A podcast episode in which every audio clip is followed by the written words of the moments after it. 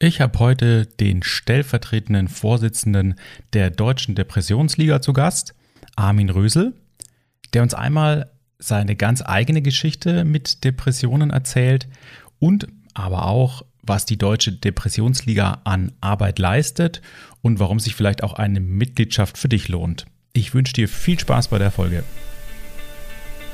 Hallo und herzlich willkommen im Podcast Lasst uns über Depressionen sprechen. Mein Name ist Nikolas Doster, ich bin 40 Jahre alt und möchte mit diesem Podcast meinen Beitrag dazu leisten, psychische Krankheiten, insbesondere die Depression, weiter in der Gesellschaft als etwas Normales ankommen zu lassen. Ich möchte aufklären und entstigmatisieren. Schreib mir gerne deine Anregungen, Themenwünsche und konstruktive Kritik. Und jetzt wünsche ich dir viel Spaß mit der aktuellen Folge Dein Nikolas.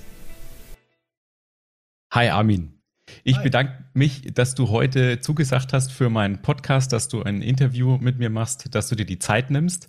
Du bist, jetzt muss ich ganz kurz nochmal scrollen, dass ich es auch richtig sage, stellvertretender Vorsitzender und zuständig für die Öffentlichkeitsarbeit der Depressionsliga. Ist das richtig so? Ganz genau so ist es. Vereinfacht gesagt, Sprecher der Deutschen Depressionsliga. Was macht denn so ein Sprecher der Depressionsliga? Der beantwortet, ein Sprecher beantwortet Interviewanfragen, ähm, ein Sprecher äh, übernimmt auch gerne Podcasts, Aufzeichnungen und Aufnahmen. Ein Sprecher schreibt Vorworte für Bücher oder Beiträge für Zeitungen und Magazine. Ähm, ein Sprecher ist auch mal äh, in einer Fernsehtalkshow äh, zu sehen. Ja, all das äh, mache ich äh, und zusätzlich dann noch äh, die Social-Media-Kanäle. Also das mache ich alles fast ausschließlich alleine und ehrenamtlich. Ich glaube, ich habe dich im Fernsehen, also mal ein Bild oder ein Ausschnitt vom Fernsehen gesehen. Wo warst du da bisher schon? Äh, ich war äh, in der Sendung Deutschland 3000. Ähm, das ist äh, eine Talkshow und auch ein Podcast-Format. Und da war ich aber in einer Live-Sendung vor Publikum. Und ich war in der ZDF, ich glaube ZDF war das, äh, 13 Fragen heißt dieses Format. Mhm. Es ist so ein Diskussionsformat, auch live. Und äh, im bei beiden Fällen ging es um das Thema äh, Mental Health und Social Media.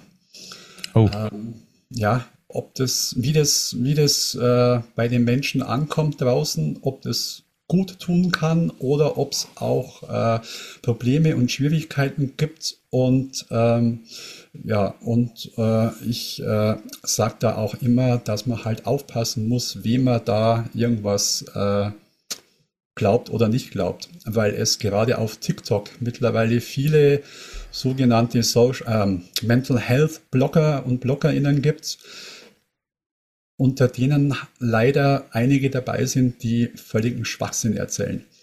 Und äh, da muss man wirklich aufpassen. Das habe ich gesehen, aber das möchte ich später nochmal thematisieren, auch das, ja. ähm, was du da gesagt hast. Da gibt es auch ein paar Posts von dir in der, im, im Kanal der Depressionsliga, dass ja. man da unterscheiden muss. Ne? Wunderbar. Um dich noch ein bisschen kennenzulernen, Armin, habe ich ein paar Fragen für dich ein paar Sätze, die ich anreiße, sind nur fünf Stück, keine Angst. Und du vervollständigst die einfach mit dem, was dir einfällt. Mache ich. Mein schönstes Reiseziel bisher war Island. Warum Island? Weil Island eine unglaublich schöne Natur hat, äh, weil man da unglaublich toll und schnell Ruhe finden kann und weil Island tolle Wasserfälle hat. Und ich liebe Wasserfälle, weil Wasserfälle beruhigen mich und Wasserfälle sind lauter als mein Tinnitus. Aber es ist angenehm, ein angenehmes Rauschen, dem ich mich gerne aussetze. Und äh, deswegen sitze ich so gern an Wasserfällen. Und da ist Island natürlich der Wahnsinn. Nachdem ich auch einen Tinnitus habe, muss ich das mal probieren. Vielen Dank für den Tipp. Gerne. Am liebsten esse ich. Mm, Pfannkuchen. Pfannkuchen, schön. In meiner. Bitte? Die mache ich selber. Okay, hast du da irgendwie ein Spezialrezept oder? Ja, ich habe äh, Verwandtschaft, meine mütterliche Verwandtschaft, die kommt aus Wien und äh, da mhm. habe ich gelernt, wie man dünne Palatschinken zubereitet und die mache ich tatsächlich einmal in der Woche für die Familie.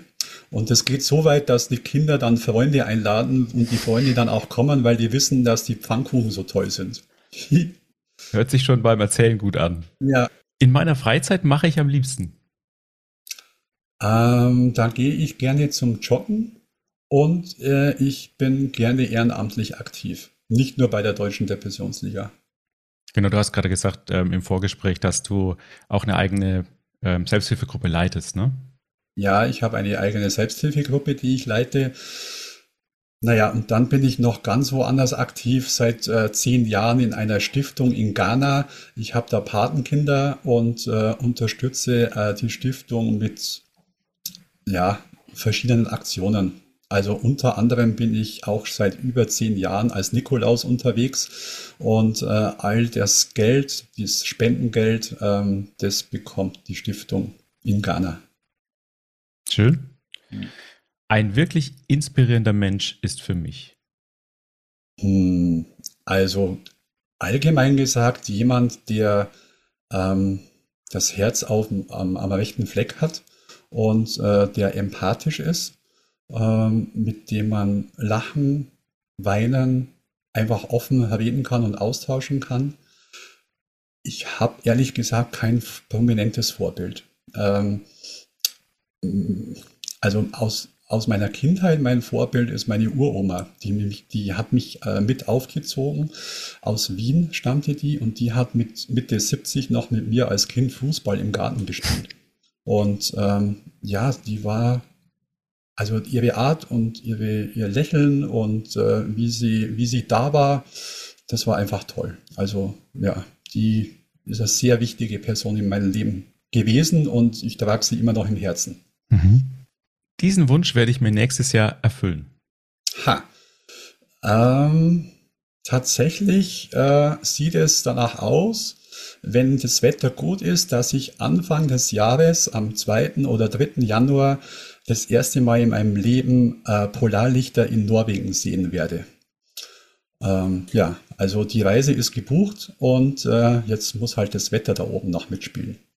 Bist du eher in den nördlichen Gebieten unterwegs, wenn du Urlaub machst? Ja, ich, äh, ich bin eher der nordische Typ. Ich, ich, ich vertrage Wärme und Hitze nicht so sehr.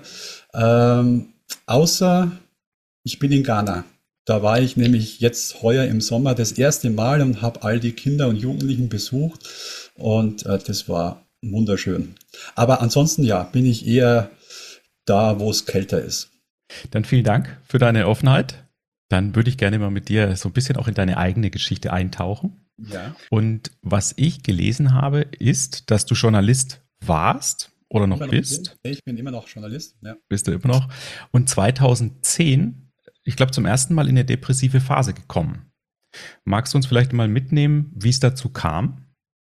Die Vorgeschichte ganz kurz. Ich hatte drei, vier Jahre zuvor schon äh, das erste Mal mit Angst- und Panikattacken und Störungen zu tun und war deshalb auch in Therapie.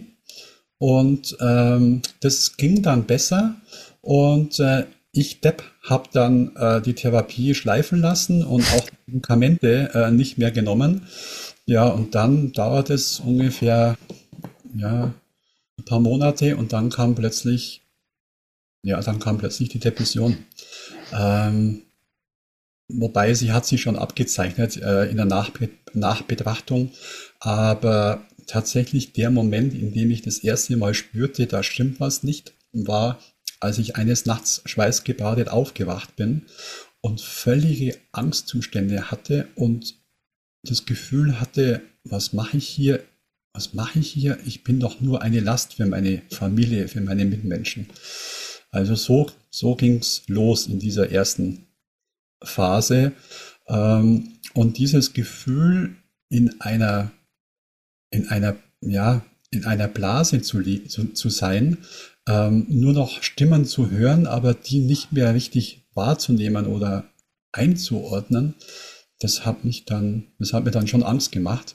Und das hat, dieses Gefühl hat sich immer weiter verstärkt und ich vergleiche das immer mit so einem großen Plastikball, die gibt es in Freizeitparks, wo man sich dann äh, den Kopf reinsteckt äh, bis zum Bauch und dann kann man noch, was weiß ich, laufen oder, oder schwimmen. Aber so, so wie dieser große Plastikball, durch den man dann nur noch verschwommen sieht und, und Geräusche dumpf wahrnimmt, genauso war meine Wahrnehmung und Empfindung. Und das hörte halt nicht mehr auf. Also jeder hat mal so eine Phase wahrscheinlich, äh, wo man nachts aufwacht, weil man Angst hat vor, was weiß ich, was dem nächsten Arbeitstag, weil eine große Aufgabe wartet oder so. Aber das hörte nicht mehr auf. Im Gegenteil, es wurde immer schlimmer. Ja. Bis halt dann die Suizidgedanken kamen. Und, ähm, und ich die einfach nicht rausbrachte. Und äh, ich dann da, ja, dann, da habe ich verrückte Sachen gemacht, wie nachts, ich konnte ja auch nicht mehr schlafen, äh, mit dem Kopf gegen den Türstock zu hämmern, in der Hoffnung, dass die Gedanken da weggehen. Aber ich bekam halt eine Beule, aber die Gedanken waren immer noch da. Ja, also unfassbar. Hm. Und dann ging es weiter, immer weiter, diese Spirale, bis ich dann einmal auf der Brücke stand und auf dem Geländer stand und äh, zum Glück aber wieder runtergegangen bin. Ähm, es war eine Brücke über einen, über, über einen Bahnhof, also wo halt Züge fahren. Und ich bin aber deshalb wieder abgestiegen. Zum einen, weil äh, ich da mit Freunden auf dem Weg in ein Konzert war und die Freunde bekamen das gar nicht mit, die sind vorausgegangen. Äh, und ich dachte, nee, ich kann, ich kann das jetzt nicht bringen. Und das zweite, der größere Grund, der mich abgehalten hat, war, ich hatte Angst, dass ich es überlebe. Ähm, ich malte mir da aus, oh Gott, wenn ich dann aufmache, bin ich querschnittsgelähmt, das will ich ja gar nicht.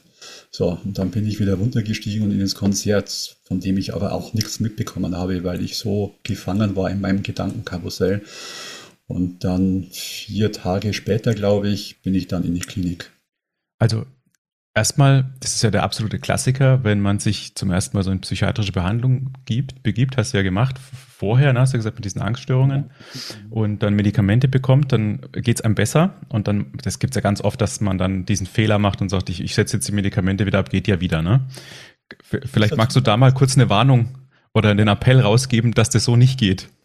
Also um Gottes Willen, bitte nicht selbstständig irgendwie Medikamente absetzen. Um Gottes Willen, ja nicht. Ja. Wobei natürlich, äh, darf ich dazu sagen, nicht nur die Medikamente haben mir damals geholfen, sondern die Therapie an sich auch. Mhm. Ähm, das war auch eine ungewöhnliche Therapie. Der Therapeut ist mit mir zum Beispiel zum Klettern gegangen. Also ich war vorher nie in meinem Leben klettern. Und ähm, der ist selbst ausgebildeter Klettertrainer. Und dann bin ich halt die Wand hoch und dachte mir dann oben, boah, Wahnsinn wie habe ich das geschafft? Ja, also das waren schon gute Therapieformen, auch autogenes Training und so. Ja, also das war auch völlig anders, als ich gedacht hatte. Natürlich hast du gerade als Mann denkst du dir, oh shit, ich gehe jetzt zum Psychiater. Ja, also hoffentlich bekommt das keiner mit. Erstens und zweitens stellt man sich das ja vor, so äh, du legst dich auf die Couch und erzählst dann und der hört zu und dann gehst du wieder. Ähm, war bei mir nicht so, weil am, am, die ersten zwei, drei äh, Stunden ähm, war viel autogenes Training ähm, und äh, viel zur Ruhe kommen. Und das hat mir wirklich total gut getan, weil unter Anleitung zur Ruhe kommen einfacher ist, als wenn man sich selber dazu ähm, bewegen muss. Ja, das geht leider nicht immer. Und diese Anleitung hat mir gut getan. Und Natürlich dann eben in Kombination mit den Medikamenten. Ja. Genau. Also ich finde es auch immer wichtig zu sagen, Medikamente muss man mit Fachpersonal absetzen, weil die können einem ganz klar helfen, wie schnell darf das abgesetzt werden. Und es gibt immer wieder auch mal Komplikationen, die nicht schlimm sein müssen, aber trotzdem fühlt man sich vielleicht manchmal ein bisschen schlechter, durch dieses Absetzen, es gibt ja auch Absetzsymptome, die einem glauben lassen, man wäre wieder zurück in Depressionsepisoden, ja. äh, was aber nicht so ist. Und der Psychiater kann das erstens einordnen und zweitens auch vielleicht mit einem anderen Medikament nachhelfen oder um, umsetzen und dann kommt man da auf jeden Fall leichter oder überhaupt raus. Ganz genau, so war es bei mir auch nach der Klinik. Also ich bin mit vier, ich glaube vier Medikamenten rausgegangen wow. und konnte dann im Laufe der Jahre ähm, drei ausstreichen. Und ähm, aber bei einem fiel es mir verdammt schwer und dann musste ich zweimal abbrechen und die dann doch wieder nehmen, weil ich es einfach nicht geschafft habe. Aber das alleine kannst du das nicht. Alleine bist du völlig aufgeschmissen. Ja. Nee, also auch von mir äh, der dringende Appell und Hinweis, mit Medikamenten spielt man überhaupt nicht. Dann lass uns doch mal zurückgehen. Also du hattest jetzt dann diese Suizidgedanken, teilweise schon fast Versuche. Ähm, du hast da aber noch nicht gewusst, dass du in einer Depressionsepisode bist, oder? Oder wusstest du das schon? Ja, also ich war wieder bei dem Therapeuten, bei dem ich schon äh, war wegen Angst und Panik und äh, der hatte schon Depression diagnostiziert, aber es war noch nicht so klar, wie schwer sie ausgeprägt ist. Und äh, als ich dann eben die Situation da an der Brücke hatte, ähm, da war mir auch selbst klar, so kann es nicht weitergehen und ich habe ihm das dann erzählt. Und äh, er hat dann gesagt, also es gibt nur noch die Möglichkeit, in die Klinik zu gehen. Also er hat mir das empfohlen. Entweder ich gehe freiwillig oder er lässt mich halt einweisen. Ja. Also zwangseinweisen. Und äh, dann habe ich also auch dank meiner Frau, äh, die mich da unterstützt hat, äh, für die Freiwilligkeit entschieden. Okay. Und das war jetzt dann 2010, 2011 gleich, oder? So war das, genau. Mhm. Also es ging ungefähr im September los mit dieser Nacht, von der ich vorher erzählt habe. Mhm. Und ähm, im Anfang an, Moment, Anfang, Mitte November bin ich in die Klinik. Mhm. Oh, das ging aber schnell dann, ne? Ja, das war brutal. Also, das, ja, ich, ich, ich war so in der Spirale drin, ich konnte nicht mehr raus. Ich habe die ersten Wochen versucht, das irgendwie zu überspielen, auch in der Arbeit bekommt. Ähm, aber das macht dich ja, das macht dich ja noch fertiger. Also das raubt ja auch so viel Energie, dieses Schauspielen. Das ist unfassbar. Du versuchst dich irgendwie zu verstecken. Äh, ich bin ins Büro gegangen, wenn möglich, dann, wenn wenige Kollegen da waren, damit das ja keiner mitbekommt. Und, und dann ging es halt weiter, dass ich nicht mehr schreiben konnte, also mich nicht konzentrieren konnte, nicht telefonieren konnte. Und das ist für einen Journalisten natürlich total blöd, weil du musst ja telefonieren, recherchieren, mit Leuten reden, schreiben, aber ich wollte eigentlich nicht mit Leuten reden. Ja, also das ging, es war wirklich anstrengend, äh, aber irgendwann ging es dann nicht mehr. War das auch so mit der Auslöser dafür, dass du so diese Suizidgedanken oft hattest? Weil das, das macht ja auch etwas mit einem. Man kann nicht mehr schreiben, sich nicht mehr konzentrieren. Man funktioniert da vielleicht auch nicht mehr, wenn du als Journalist arbeitest, das vielleicht auch leidenschaftlich machst und denkst, wie soll das jemals wieder werden? Aber ja. diese Blöße vor den Kollegen kann ich mir gerade nicht vorstellen, dass das jemand ja. mitbekommt. Ja, also das war mit ein Grund, aber der Haupt, Grund, denke ich, äh, war die Familie. Ähm, wir hatten damals die Situation, dass wir ein Haus gebaut haben und das Haus war, ähm, der Keller war fertig und dann ging es halt weiter äh, oder hätte es weitergehen sollen und Finanzierung, alles war geklärt und äh, das war vielleicht dann der allerletzte Tropfen beziehungsweise der allerletzte Stein in meinem Rucksack, der mich zusammenbrechen hat lassen, diese Verantwortung. Wobei ja, die, wie gesagt, die Finanzierung war geklärt, aber ich habe mich dann so reingesteigert. Ich habe meinen Finanzberater mehrmals am Tag angerufen und äh, immer wieder die gleichen Fragen gestellt und er hat immer wieder gesagt, alles, alles bestens. Ja, ja, aber, aber du glaubst dann immer dran. Und ähm, ja, und, und, und dann kommt dazu, das, was ich von meinem Vater in der Erziehung eingetrichtert bekommen habe, dass ich eh nichts wert bin und alles, was ich mache, ist falsch. Das kam dann, kommt dann auch wieder hoch und äh, dann denkst du dir, okay, eigentlich, wenn ich nicht mehr da bin, bin ich, sind alle anderen befreit von mir. Äh, und ich bin nur eine Last für andere.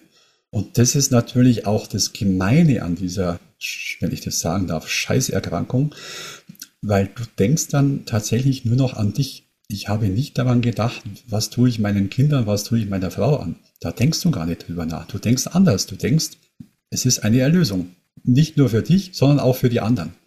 Ja, also unfassbar, was diese Krankheit mit dir anstellt. Ja. Kannst du dich noch an Begleitsymptome erinnern? Also hattest du so die klassischen Symptome der Depression?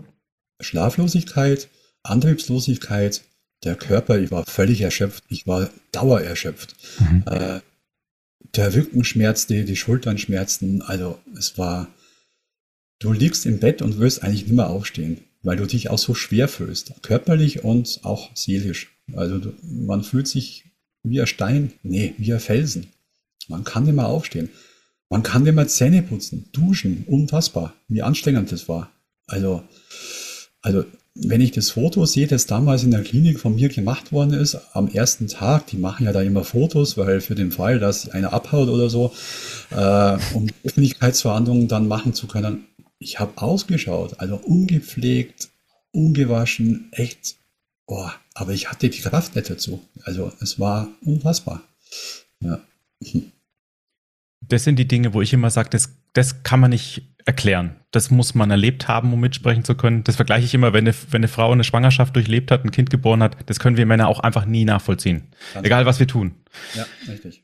Und das ist auch schwer für Menschen, vielleicht auch für Therapeuten, da muss ich auch immer sagen, für Therapeuten, die das nicht erlebt haben, ist es vielleicht auch schwer, sich da rein zu versetzen. Und deswegen gibt es auch manchmal vielleicht auch diese Beratungen, wo Patienten sagen, da hat er das und das zu mir gesagt, da wusste ich gar nicht, was ich sagen soll. Ne? Ja, ja. Da wird es immer schwer dann zu vermitteln. Deswegen ist es tatsächlich äh, für Betroffene immer wieder mein Ratschlag, geht in eine, wenn möglich, in eine Selbsthilfegruppe. Also die tut so gut äh, allen Beteiligten, ähm, nicht nur das Reden, sondern man erfährt da Dinge, die erfährst du sonst nicht. Ja, da erzählt einer, du, ich habe gehört, bei meinem Therapeuten ist er platzfrei. Oder äh, ich war in der Klinik, also die würde ich nicht empfehlen, aber in die Klinik. Ja. Also sowas kann man nur unter Betroffenen in dem Austausch erfahren und das tut echt gut. Ja. Also absolut und dieses umgeben sein von Menschen, denen es vielleicht auch nicht gut geht. Ja. Das tut gut, so blöd sich das anhört, dass man nicht alleine ist damit. Das, genau. das tut so gut manchmal, weil man in seinem Umfeld ja oft der Einzige oder jemand ist, der jetzt gerade ein bisschen besonders ist. Viele trauen sich auch nicht gleich, sich so zu öffnen oder teilweise zu öffnen und da tut es echt gut, Menschen um sich herum zu haben, wo man einfach mal offen sagen kann, mir geht's schlecht, mir geht's so und so und die anderen sagen, ja, das kenne ich. Absolut. Und das war, das war für mich ganz große positive Überraschung in der Klinik, dass ich da auf Menschen treffe, die mich verstehen, das nachempfinden können und mit denen ich ganz normal reden kann. Offen, ohne Scham.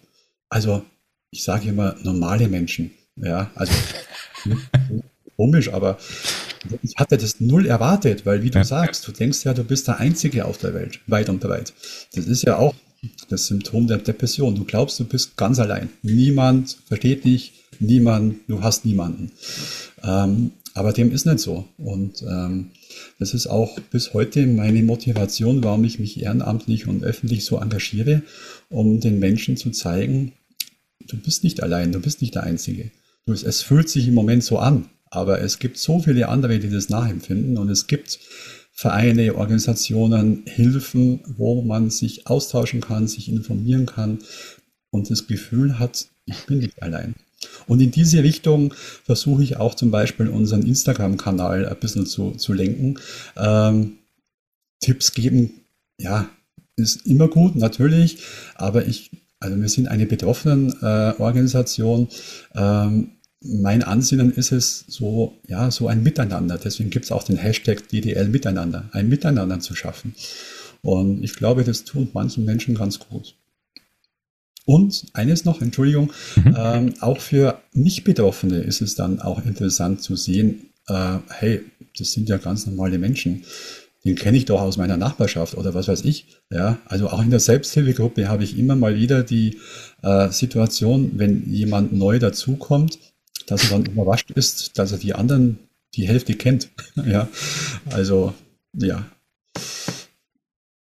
Ich, ich weiß nicht, wie es dir ging, aber als ich mich, ich sag jetzt mal, geoutet habe, ich habe das relativ schnell öffentlich gemacht, ja. ähm, ich hatte auch erstmal Angst und dann kamen aber so viel Zuschriften ähm, von Menschen, wo ich gar nicht gedacht hätte, die auch gesagt haben, hey, ich habe das auch erlebt oder ich habe das gerade auch. Oder ich kenne jemanden, der das hat, wie auch immer. Ganz genau. Ja, ja ganz genau. Also ich habe auch nach meinem, nach meinem öffentlichen Machen, ich habe, also zumindest mir gegenüber hat keiner irgendein negatives Wort verloren. Ähm, also zum Beispiel in der Fußballmannschaft. Ich habe damals noch Fußball gespielt und war auch Trainer dieser Mannschaft, also alte Herrenmannschaft. Und ähm, da war es Usus nach dem Training zum Wirt zu gehen und was zu trinken. So, und da dachte ich mir, oh, wie wird das sein? Weil ich konnte keinen Alkohol mehr trinken wegen der Medikamente. Aber es war überhaupt kein Thema. War, ich habe gesagt, Leute, pass auf, ihr wisst, ich war in der Klinik, ich habe Depressionen gehabt, schwer. und habe noch Medikamente. Ich kann nichts trinken, aber ich bin trotzdem gern bei euch. Und es war kein, kein Problem. Aber wie waren, wie waren deine Gedanken vorher, bevor du das gesagt hast? Ich hatte Angst, also vor allem in, in der Phase der Depression hatte ich auch Angst, all diese Leute zu verlieren, äh, also dass sich alle abwenden von mir, ne?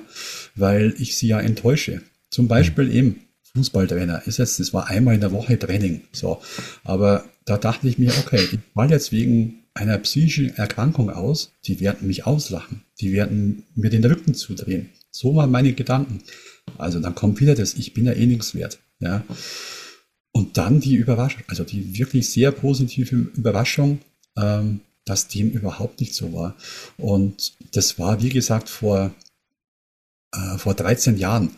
Und ähm, mittlerweile hat sich in der Gesellschaft Gott sei Dank schon vieles geändert, dass man offen darüber sprechen kann, so wie wir das auch tun, wenngleich die Mehrheit immer noch äh, aufgeklärt gehört und äh, sensibilisiert gehört.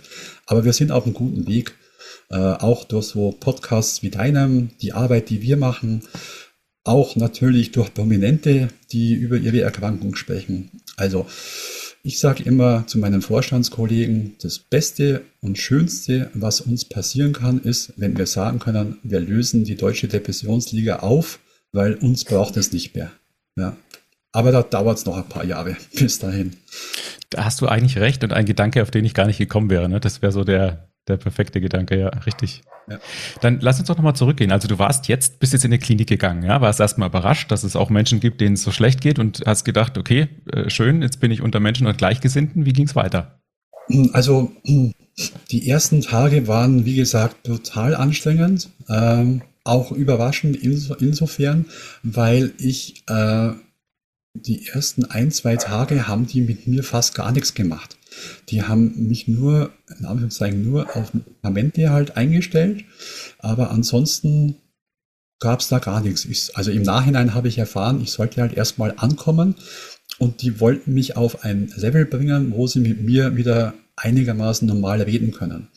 Und ähm, ja, gleichzeitig aber äh, durfte man nicht äh, allein auf dem Zimmer sein. Also es war ein Zweibettzimmer, sehr karg eingerichtet, ein wirklich, also die Matratze so, äh, so Latex-Matratze, wo man echt keinen Bock hat, da länger drauf zu liegen. Äh, ein Waschbecken und das war's. Also Gemeinschaftstoiletten, Gemeinschaftsduschen äh, für ungefähr, wie viel waren das? Ich glaube so 30 waren das Patienten. Und äh, ja, aber du durftest nicht im Zimmer bleiben. Du sollst ja nicht grübeln. Also war es nichts damit, dass das, was man eigentlich machen will, sich hinzulegen und zu schlafen oder was weiß ich was. Nee, die Pflegekräfte holten dich immer wieder raus. In den Gemeinschaftsraum, dass du wenigstens da sitzt. So, und dann sitzt du da und versuchst, eine Zeitung zu lesen. Ging aber nicht, weil die Buchstaben vor meinen Augen herumputzelten.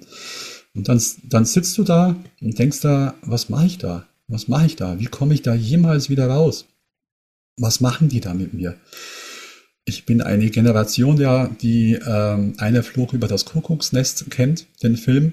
Und den hatte ich auch vor Augen, als ich vor diesem, vor diesem Klinikgebäude stand. Ne? Also, dass die mich, was weiß ich, fesseln, fixieren, keine Ahnung was. Na gut, ich saß also in dem Gemeinschaftsraum und dann kommen zwei auf mich zu, eine junge Frau und äh, so ein Mann in meinem Alter ungefähr und setzen sich einfach gegenüber von mir. Stellen sich vor und ich sage irgendwie meinen Namen, aber ich konnte und wollte nicht reden. Und ich habe aber gemerkt, die verstehen das und die sind einfach nur da gesessen. Die waren einfach nur da. Das war unfassbar.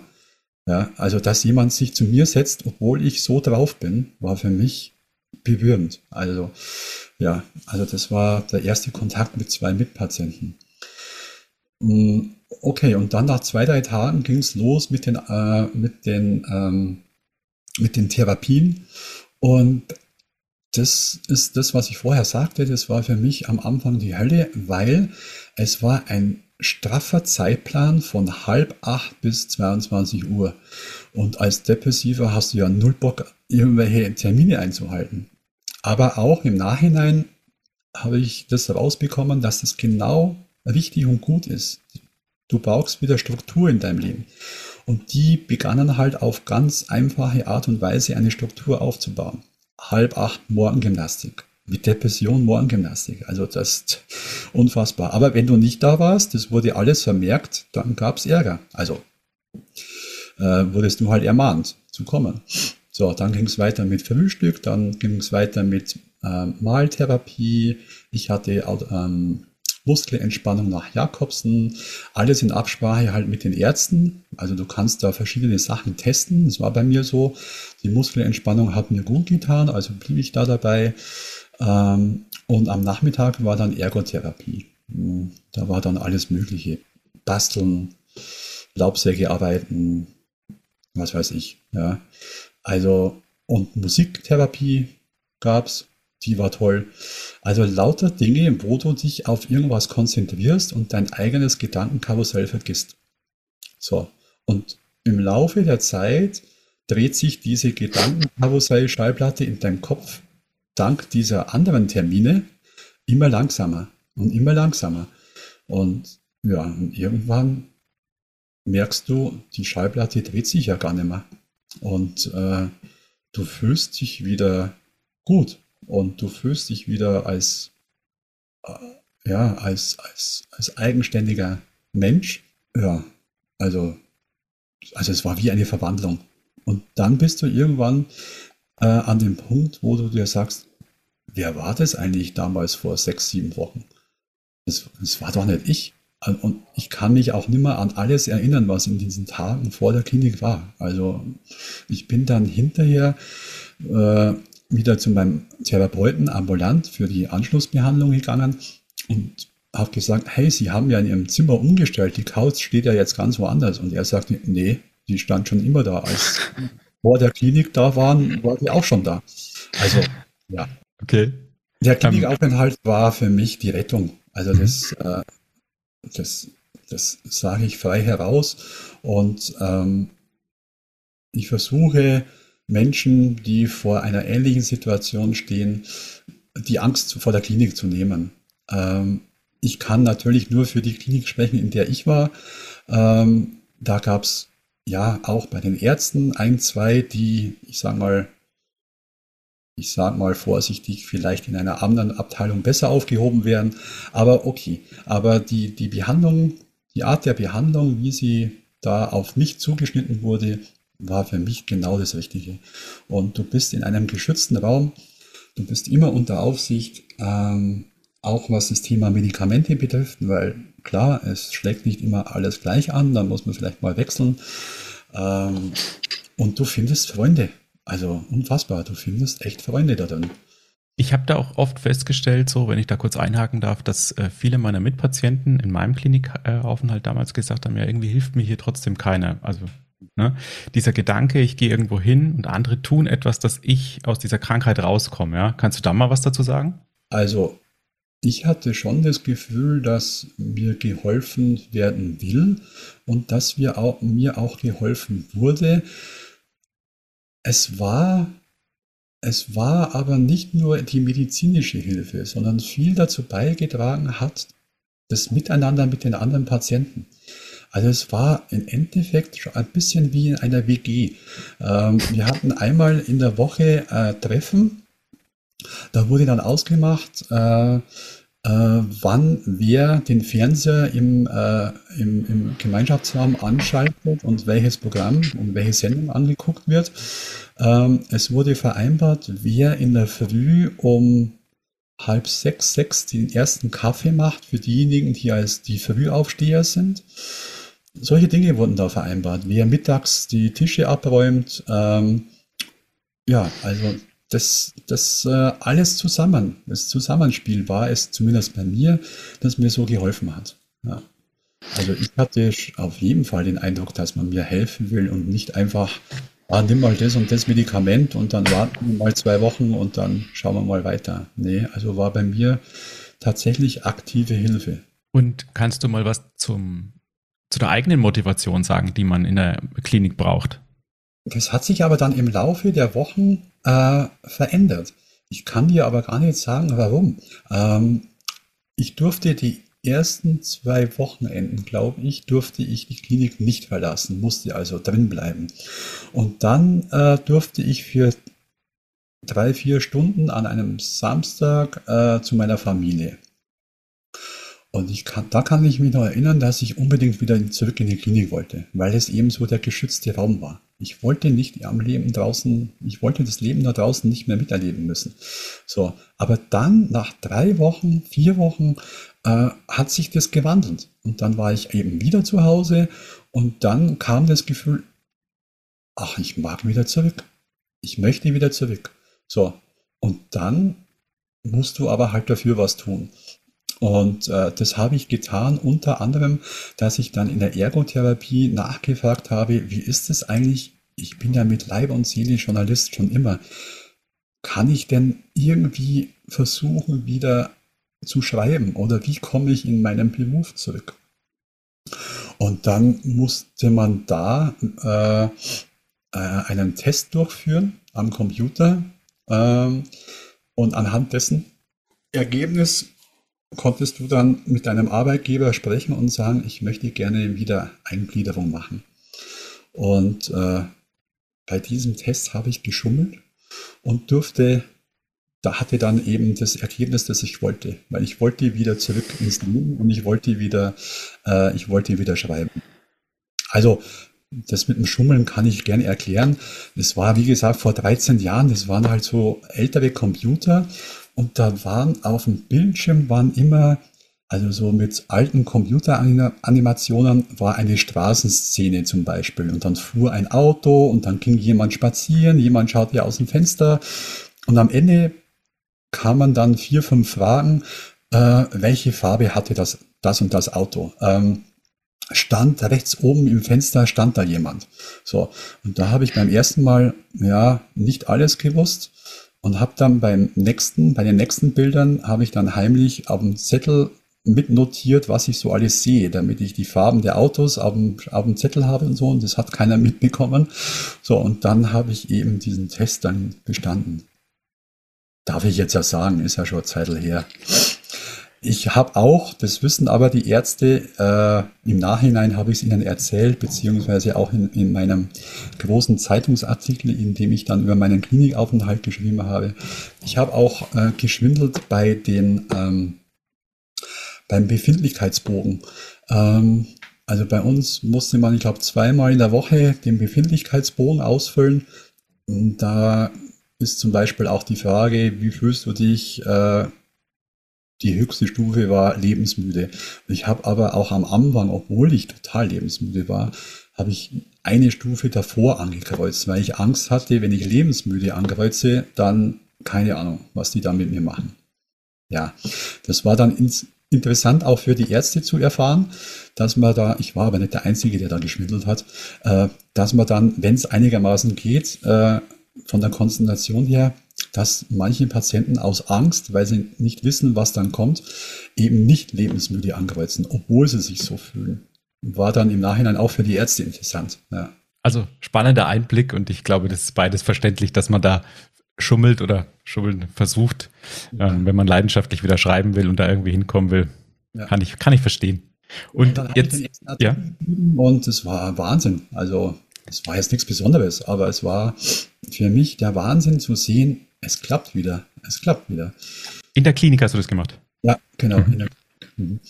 Und äh, ja, und dann, äh, dann, spätestens dann war die Motivation groß und dann auch wieder zurück zur Familie zu kommen. Äh, ja. Das heißt also, ich muss mal kurz noch von der Zeit. Du hattest im September dann diese Diagnose und diese Suizidversuche. Na, die ähm, Suizidversuche waren später. Also im September Diagnose, es ist Depression, aber in welchem Grad war noch nicht so klar. Genau. Und äh, September und dann Oktober, Ende Oktober war eben dann dieses Konzert, wo ich auf der Brücke stand. Ähm, und dann, nee, Schmarrn, das war Anfang November.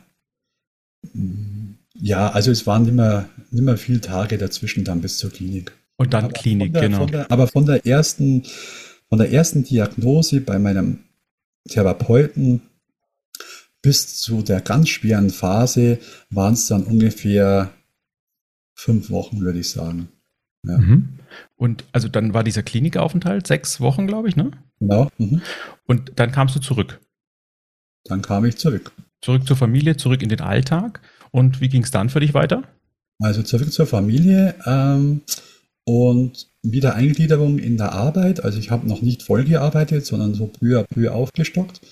Ähm, und ich hatte das Glück, dass ich ja schon einen Therapeuten hatte, äh, bei dem ich dann eben die, die Therapie ambulant fortgesetzt habe. Am Anfang zweimal war ich zweimal die Woche dort und äh, dann einmal die Woche und dann haben wir die Abstände im Laufe der Jahre vergrößert. Genau. Okay, also die ging nach der Klinik schon besser. Du wusstest auch für dich, wo sind meine Schalter, wo sind meine Verhaltensweisen, die ich vielleicht auch verändern muss und hast es dann peu à peu unter Hilfe genau. weitergemacht und so langsam deine Symptome in den Griff bekommen. Ja, genau, so kann man sagen. Ähm, die Symptome sind auch tatsächlich seitdem nicht mehr in dieser Stärke aufgetreten. Weil ich, das lernen wir halt auch in der Klinik oder in der Therapie, ähm, ja, Werkzeuge habe für mich, äh, wie ich mit Phasen umgehe, in denen ich merke, jetzt wird es wieder dunkler. Ähm, und ein ganz banaler Trick bei mir ist das Joggen. Also es gab in der, es gab in der Klinik eine Laufgruppe und da durfte ich dann auch mitmachen. Also ich sage deshalb durfte, weil das alles erst mit den Ärzten abgesprochen wurde und die dann gesagt haben, ja, du kannst da mitlaufen oder wenn jemand noch suizidgefährdet ist, dann darf der natürlich nicht raus und mitlaufen, weil da könnte er, also es war in München in der Nähe von der Isar, der könnte in die Isar springen. Ähm, aber auf jeden Fall, ich durfte mitlaufen und das hat mir wahnsinnig gut getan und das tut es bis heute. Und ähm, dann ja auch Ruhephasen zu finden und der Klassiker auch mal zu Dingen Nein zu sagen.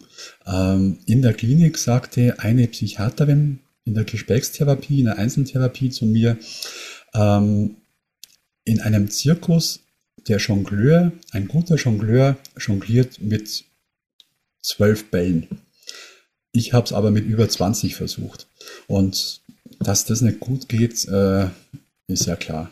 So, also habe ich einige Bälle abgegeben, zum Beispiel eben nicht mehr Fußballtrainer zu sein. Auch wenn es nur ein kleines Stück Verantwortung ist, das man da abgibt, aber es ist, es war dann einfacher. Ja.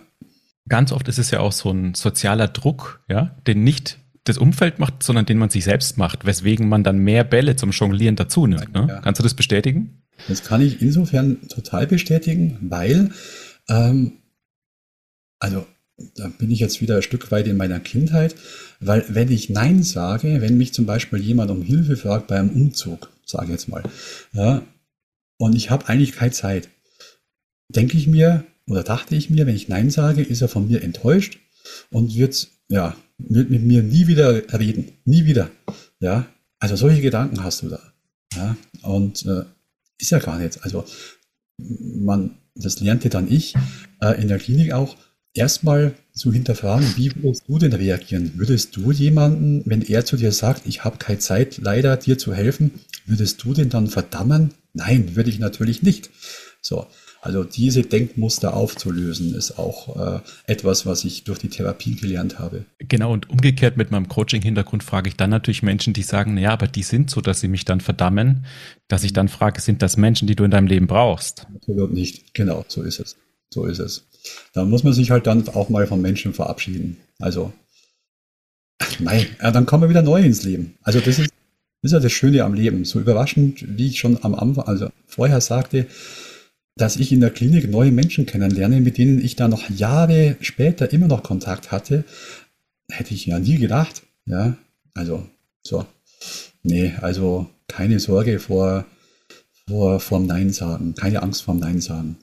Genau. Wobei ich natürlich verstehen kann, in diesen Depressionsphasen, da, da gehen die Gedanken mit einem durch und da ist alles schlimm, alles negativ, alles ist mit so einem Grauschleier behaftet und, ja, da braucht es Hilfe, um rauszukommen. Absolut. Und dann bist du eben in, diesem, in dieser Spirale und sagst dann auch noch zu allem Ja, weil du ja es jedem recht machen willst. Ja? Weil du ja nicht irgendwie auffallen willst als, keine Ahnung, schlechter, schlechter Mensch oder so. Ja? Also, nee, aber das ist, äh, das ist die falsche, die falsche Richtung.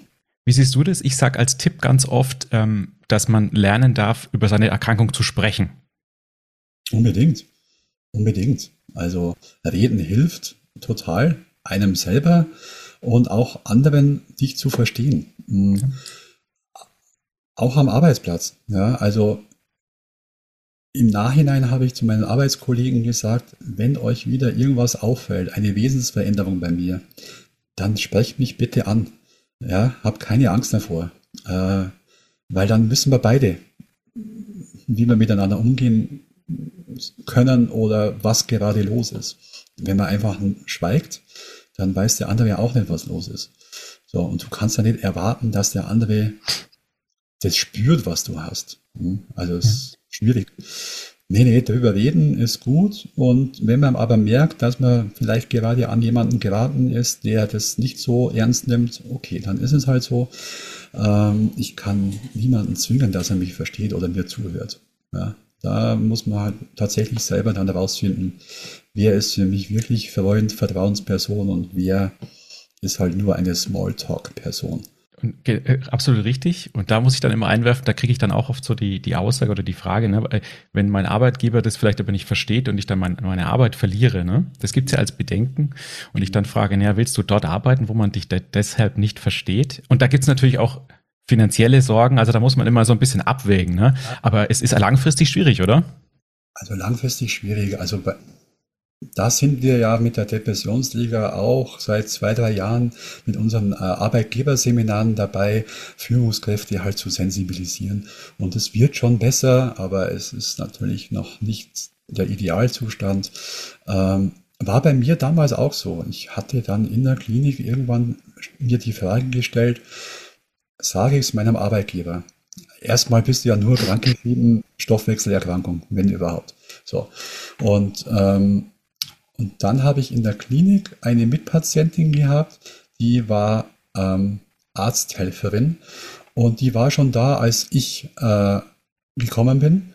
Und ähm, das war tatsächlich die, die zusammen mit dem anderen ähm, an den ersten Tagen sich zu mir gesetzt hat. Und die äh, ist dann wieder entlassen worden und zurück in die Arbeit und ist nach einer Woche wieder gekommen. Und dann haben wir gefragt, hey, was ist los? Und dann sagte sie, ja, sie konnte mit dieser Lüge nicht leben. Sie konnte diesen, den Druck nicht aufrechterhalten, es nicht zu sagen. Also sie hatte vorher für sich beschlossen, sie sagt es nicht, weil sie Angst um den Job hatte. Und ja, das hat sie dann äh, wieder fertig gemacht.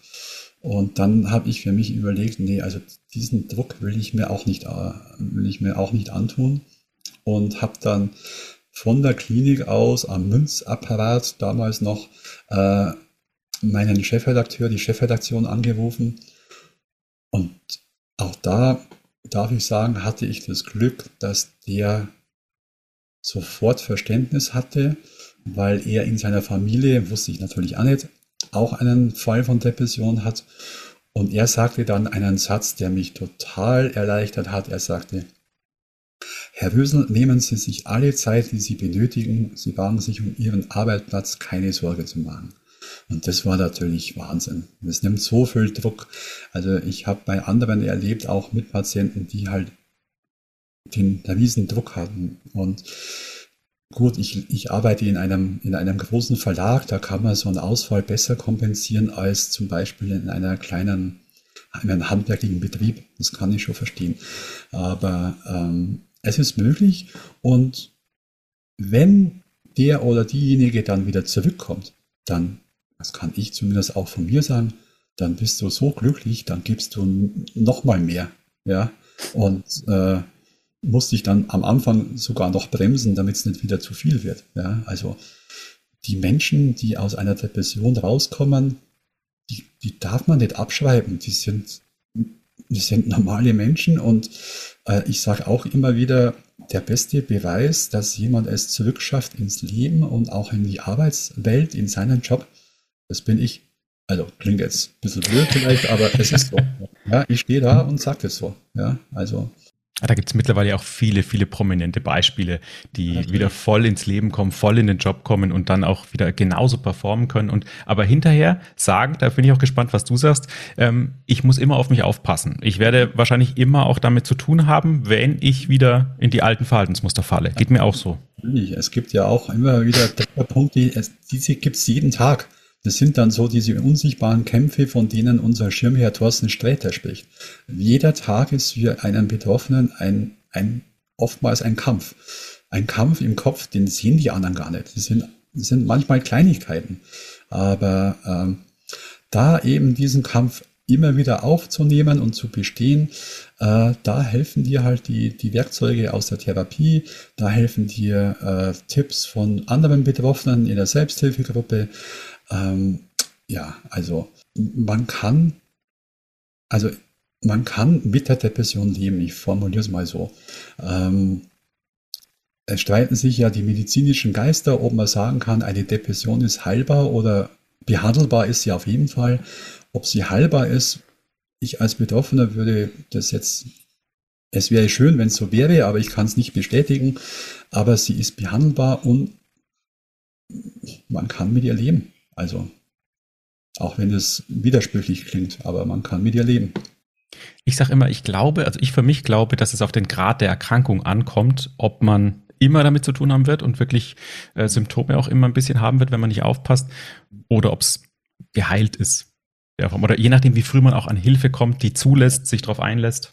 Ja, ja. Also ich für mich bin froh, dass ich seit der Klinik nicht mehr in diese brutale Phase gerutscht bin. Also ich hatte ein, zwei im Laufe der vergangenen Jahre, ein, zwei ja, Tage hintereinander, wo ich dachte, Mist, es könnte jetzt wieder, ich muss mich zusammenreißen, ich muss mich zusammenreißen. Ähm, aber ansonsten bin ich froh, dass ich dann immer reingerutscht bin. Das kann ich verstehen. Du, eine Sache würde ich mit dir mal kurz besprechen, wenn du mir das beantworten kannst. Was ist denn eigentlich das Problem, das gerade auch offen überall diskutiert wird, mit den zu wenigen Therapieplätzen oder dieser langen Wartezeit? Ähm, also, das politische Problem ist, dass die Bedarfsplanung für Psychotherapie in Deutschland äh, seit 1900 98 oder 99 nicht mehr grundlegend reformiert worden ist. Ähm, es wurde zwar ein bisschen nachjustiert, aber es ist zu wenig, vor allem auf dem Land. Ähm, das heißt, es gibt zu wenig Kassensitze. So, und die wenigen Kassensitze, die es gibt, da, darum streiten sich halt dann die Therapeutinnen und Therapeuten. Und ich weiß von einigen, dass halt dann Kassensitze, auch nur ein halber Kassensitz, unter der Hand zu horrenden Preisen verkauft wird. Also es ist unfassbar. Ja, also wir, wir sind da, wir sind da, also ganz, die ganz große Kolle schwinge ich, indem ich sage, dieses Gesundheitssystem mit Privat- und gesetzlicher Krankenversicherung, das muss aufgelöst werden. Das kann, also das habe ich auch erlebt. Ähm, ich habe das Glück, dass ich privatversichert bin und wenn ich bei einem Arzt anrufe und die erste Frage wird mir gestellt, auch schon am automatischen äh, äh, Beantworter. Für Privat drücken Sie die 1, für Kasse drücken Sie die 2. Das ist doch Irrsinn. Wir sind doch alles Menschen. Also das ist die große Qualität. Und äh, bei den Therapieplätzen ist es halt so, dass es, dass der Bedarf sich, äh, der Bedarf muss äh, angepasst werden, weil im Laufe der Jahre halt die Zahl der psychischen Erkrankungen zugenommen hat. Warum hat sie zugenommen? Einige Mediziner sagen, die Zahl war schon immer hoch, aber die Leute trauten sich nicht darüber zu reden oder damit zum Arzt zu gehen, zum Hausarzt zu gehen. Und das hat sich halt geändert. Und das ist auch gut so. Aber dann muss die Politik halt auch den Bedarf bei den Angeboten anpassen. Ähm, ich kann mich erinnern, vor fünf Jahren, glaube ich, war das. Da war ich mit der Depressionsliga schon mal ähm, im Bundesgesundheitsministerium.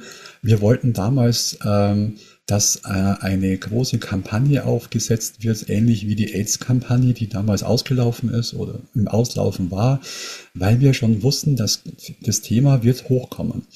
Und wir wollten halt versuchen, in einem Gespräch ähm, dass Plakataktionen gemacht werden, um auch auf ehrenamtliche Organisationen hinzuweisen und so weiter und so weiter.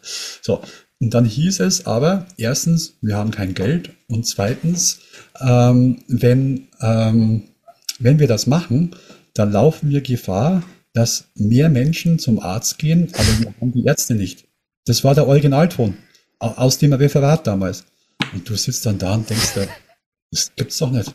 Das gibt's doch nicht. Ja, Politik. Ja, es ist unfassbar. Unfassbar. Also ich bin kein Mediziner und ich kann nur äh, äh, auch kann nur von anderen äh, sprechen, die auch ihre Ausbildung zum Beispiel machen.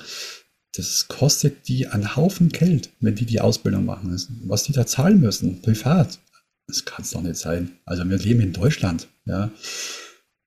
Mir ist bewusst, dass es vielleicht jammern auf etwas höherem Niveau ist. Wenn man in andere Länder schaut, da ist es Gottes Willen bei weitem schlimmer. Aber wenn die Politik, auch die Politik, schon seit zwei, drei Jahren von der Volkskrankheit Depression spricht, überall wird davon gesprochen, ja dann bitteschön, dann schafft auch die Strukturen, die einer Volkskrankheit gerecht werden. So. Ähm, wenn es die Volkskrankheit Durchfall gäbe, dann äh, würden sie es wahrscheinlich eher machen, weil keine Ahnung, weil das ihr unangenehm ist. Aber ja, ähm, die psychischen Erkrankungen haben im Laufe der Jahre eine stärkere Lobby bekommen, aber die Lobby ist noch nicht hoch genug. Es wird immer noch zu sehr unterschieden zwischen organischen und psychischen äh, Erkrankungen und äh, das muss aufgelöst werden und der Bedarf muss da angepasst werden. Sag, sag mir mal, wie funktioniert das mit den Kassensitzen? Ist das pro Bundesland, pro Region, pro ja, also die das ist pro äh, Bundesland und auch pro Landkreis. Ah, okay. Auch in der Stadt. Ja. Und dafür zuständig ist der gemeinsame Bundesausschuss. Das ist ein Gremium, ähm, bestehend aus ähm, ähm, Vertretern der Krankenkassen, Vertretern der Medizin und auch Vertretern von betroffenen Organisationen, so wie wir. Die betroffenen Organisationen sind aber die einzigen ohne Stimmrecht. Also wir werden gehört. Ja, genau. Toll. Wir werden zwar gehört, aber entscheiden tun dann letztendlich doch wieder die Kassen und Mediziner. So. Und das ist auch was, was ich in der Petition damals äh, äh, geschrieben habe, dass ich fordere, dass die betroffenen Organisationen da mehr gehört werden und auch Stimmrecht bekommen. Ja, es ist ein dickes, äh, dickes Brett zu bohren. Der gemeinsame Bundesausschuss ist wie so vieles in Deutschland sehr bräsig und langsam und bis sie in die Gänge kommen und es ist unfassbar. Aber gut, wir bleiben da dran. Die Hoffnung stirbt zuletzt. Ja. Dann, was ich dich fragen wollte, die Depressionsliga ist ja an sich ein Verein. Mhm. Und warum sollte ich denn jetzt Mitglied werden? Weil du damit den Betroffenen Stimme verleihst, Gewicht verleihst. Hm je mehr wir sind, desto mehr werden wir gehört in der Politik, in der Gesellschaft. Und je mehr Mitglieder wir sind, desto mehr Fördergelder bekommen wir für unsere Projekte, wie zum Beispiel den Road Movie Expedition Depression, der jetzt gerade in äh, Kinos läuft, wie unsere Arbeitgeberseminare, ähm, wie die Lesereisen der Autorin des Kinderbuches Papa Seli hat Schnupfen, ähm, wie der Patientenkongress Depression, der alle zwei Jahre stattfindet. Das wird gefördert durch ähm, Krankenkassen, weil die Krankenkassen gesetzlich verpflichtet sind, im Rahmen der Selbsthilfe pro Mitglied einen bestimmten Betrag eben für die Selbsthilfe zur Verfügung zu stellen. So, und je größer du als Verein bist und je mehr Gewicht du hast und desto bekannter du bist, umso größer ist die Chance, dass du Förderungen bekommst. Und deswegen ist es auch wichtig, dass wir viele Mitglieder haben. Unabhängig davon bieten wir für unsere Mitglieder äh, Achtsamkeitstraining an. Ähm, dann haben wir äh, neu im Angebot großformatiges Malen äh, wo sich Mitglieder dann eben treffen können unter Anleitung und großformatig malen können. Wir werden nächstes Jahr äh, regionale Treffs äh, anbieten für Mitglieder, für einen Austausch untereinander. Und ja, es ist äh, im Endeffekt ein großer Lobbyverein für das Thema Depression, für Betroffene und ein großes Gefühl des Miteinanders. Und äh, das alles für einen Mitgliedsbeitrag von maximal 24 Euro im Jahr, also 2 Euro im Monat. Also ich muss zwischendurch sagen, du bist der perfekte Podcast-Gast, weil für jede Überschrift, die ich mir gemacht habe, alle Unterpunkte beantwortest du automatisch der Reihe nach. Ja, ja. ich, ich muss gar nicht nachhaken. Kannte die vorher Fragen nicht. Ich konnte vorher nicht mehr. Aber du hast tatsächlich auch also ähm, beantwortet, was ihr so an Angeboten habt. Und also man muss ja auch sagen, ich kann dann quasi als Betroffener auch aktiv ein bisschen mit eingreifen, also dem Ganzen Stimme zu verleihen, ne? indem ich einfach selbst Mitglied werde und vielleicht anderen sage, hey, werdet vielleicht auch Mitglied, umso mehr wir werden, umso besser wird das ganze Thema auch behandelt. Absolut. Und äh, wenn Veranstaltungen in der Nähe sind, wo du wohnst, äh, und wir benötigen da jemanden, der einen Infostand äh, betreibt oder ähm, vielleicht eine kurze, eine kurze Ansprache hält, äh, dann äh, wenden wir uns an die Mitglieder in den jeweiligen, in den jeweiligen Regionen. Wir haben auch eine Liste von engagierten Mitgliedern, die ähm, die sich bereit erklären, bei Medienanfragen zur Verfügung zu stellen. Oftmals ist es so, dass Medien eben nach Betroffenen suchen, an denen sie eine Geschichte äh, aufhängen wollen. Und dann schreiben wir eben die, die Mitglieder an, die sich da gemeldet haben. Genau, und dann kommt halt entweder die Zeitung oder das Fernsehen zu denen und nimmt die halt als Betroffene dann auf. Genau. Der Depression Stimme zu verleihen, den Betroffenen Stimme zu verleihen und eine Stimme zu geben. Das ist, genau. Meine letzte Frage war, wie kann man sich bei der Depressionsliga engagieren? Das hast du jetzt quasi auch schon. Ich sage ja, der perfekte Podcast-Gast. Ja, ja. Sehr schön. Also ich bin auf jeden Fall Mitglied heute noch. Ja, schön. Werde das ausfüllen und rufe natürlich auch alle Hörer dazu auf, sich da gerne mit zu engagieren. Das, deine Argumente haben mich absolut überzeugt ja, und biete mich natürlich da auch gerne aktiv an, in meiner Region für euch aktiv zu sein, wenn ihr das möchtet. Ja, gerne. Sehr schön. Armin, äh, wunderbar, es hat mir großen Spaß gemacht. Äh, es ist eigentlich genau das oder die Folge draus geworden, die ich mir gewünscht habe. Es war ganz viel, viel Content, so wie man das heute nennt. Es war ganz viel Wissen, das du uns mitgebracht hast und auch ganz ehrlich deine eigene Geschichte erzählt, die aber auch total Mut machen kann, dass selbst wenn man in einer akuten Phase ist, auch da relativ schnell wieder rauskommen kann, wenn man für sich die richtigen Schalter findet, sich auf Hilfe einlässt. Und, äh, das darf ich noch dazu sagen, auch Geduld mit sich selbst hat. Also ich war sechs Wochen in der Klinik. Das muss jetzt nicht heißen, dass jeder sechs Wochen. Es kann kürzer sein, es kann länger sein. Ähm, ja. Geduld ist da schon auch wichtig.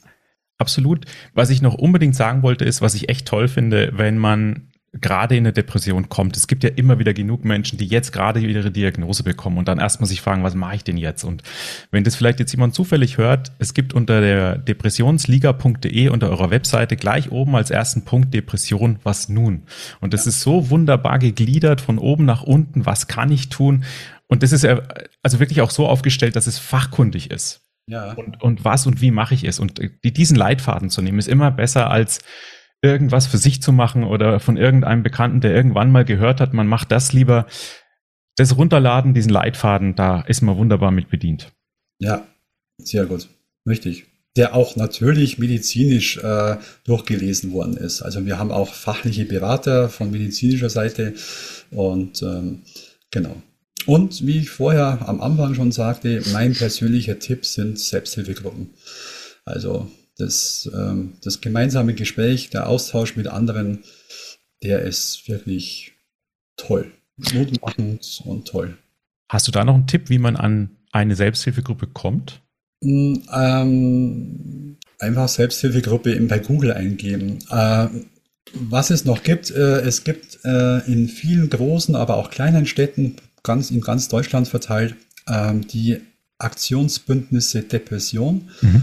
Äh, und wenn man da äh, in seiner Region äh, nach dem Aktionsbündnis sucht, ähm, dann hat man auch gute Chancen, darüber auf eine Selbsthilfegruppe zu stoßen. Aber auch, ich denke, Entschuldigung, die Caritas, ähm, Diakonie, die wissen, glaube ich, auch die Anlaufstellen im jeweiligen Landkreis oder in der jeweiligen Stadt. Ja. Genau, meine Erfahrung war, ich habe jetzt hier in, in Würzburg und in, in, der Umgebung, in den Städten und Gemeinden auch geguckt und gefragt. Und es ist tatsächlich, bei jeder Gemeinde gab es da immer auch eine Abteilung, die Selbsthilfegruppen in einem ganzen Heftchen teilweise auch ausgegeben hat. Also da kann man auch immer gerne nachfragen. Dann hat man regional gleich vielleicht irgendwas, das man finden also, kann. Wahrscheinlich wird es nicht jede Gemeinde haben, aber der Landkreis ja. dürfte sowas schon haben. Ja, also ist bei uns auch so. Ich komme aus der Nähe von München und äh, das ist genauso. Ja. Und wie siehst du das eigentlich? Es gibt ja geführte Selbsthilfegruppen mhm. und nicht geführte.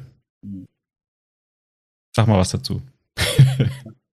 also, ich glaube, ich bin so eine, eine Mischung. Ähm, also, ich leite an und führe. Ich gebe manchmal ein Thema vor, das ich dann den Leuten vorher schon mitteile, damit sie sich darauf einstellen können.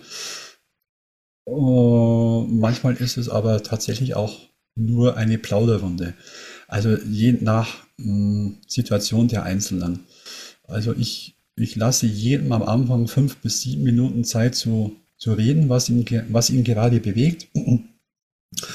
ähm, und ich denke, es ist schon wichtig, dass man Anleitung oder Führung hat, weil sonst wird es ein zu großes Durcheinander. Das sehe ich manchmal bei mir auch in der Gruppe. Und ähm, ja, also ich würde sagen, nein, ich nicht würde, ich sage, eine geführte Gruppe ist besser. Ich sage auch, geführt ist erstmal besser von jemandem, der sich auskennt, der das selber hatte. Das macht total Sinn.